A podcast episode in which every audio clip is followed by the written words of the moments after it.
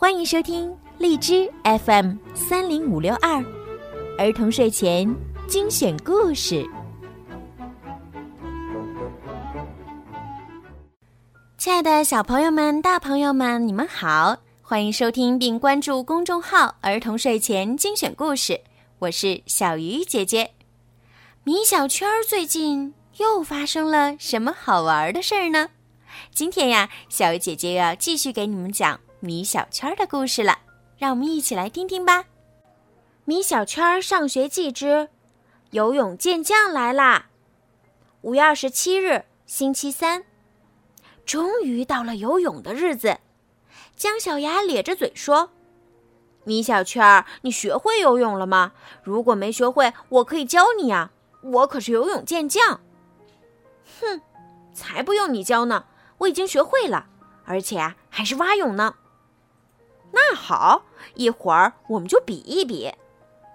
比就比，谁怕谁？”讨厌的姜小牙。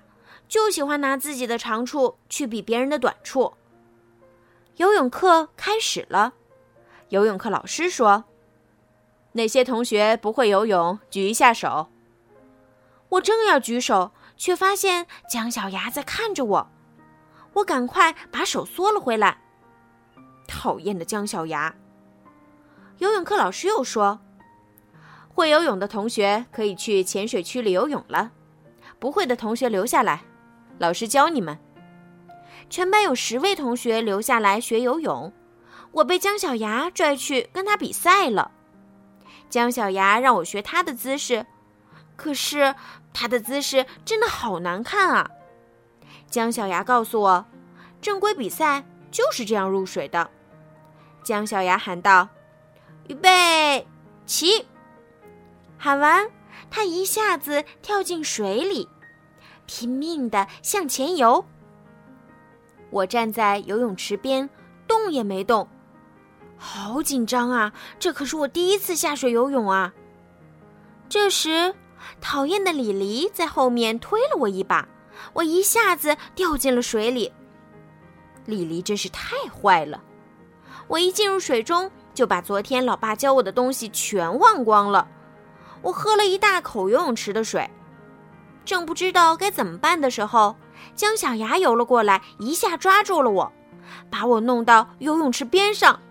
嗯，恩人啊，米小圈儿，我就猜你不会游泳，你就会吹牛。我只好向姜小牙坦白：“好吧，姜小牙，我承认我不会游泳。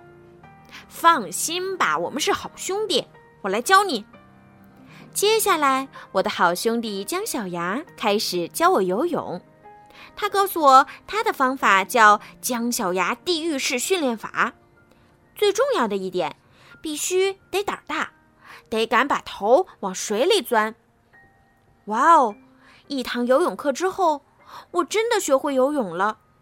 姜小牙真是个好老师。不过，这个方法最大的缺点就是。一不小心，容易把水吸到肚子里去。这堂游泳课，我一共喝了七口游泳池里的水。不过呀，为了学会游泳，这也很值得。这时，姜小牙告诉我一个秘密：今天他在游泳池里撒了泡尿。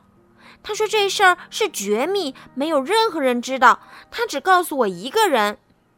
姜小牙，我跟你没完！好啦，今天的故事就听到这儿啦。对了，还没有关注小鱼姐姐微信公众号的朋友们，赶快去关注吧！